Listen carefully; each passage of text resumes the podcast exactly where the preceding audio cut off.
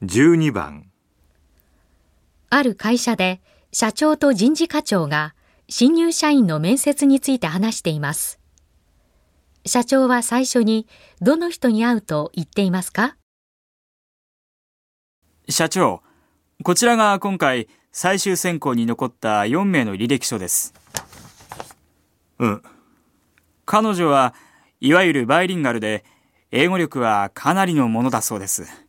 そうだな最近海外との取引も増えてきてるしこういう人材を増やしておく必要があるだろうねええ。それから、彼の場合は転職になります。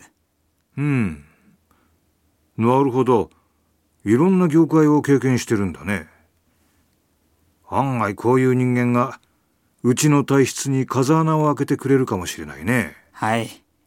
あとは、引率の二人です。おお修士に博士か。ん？しかし二人ともタイプミスがあるな。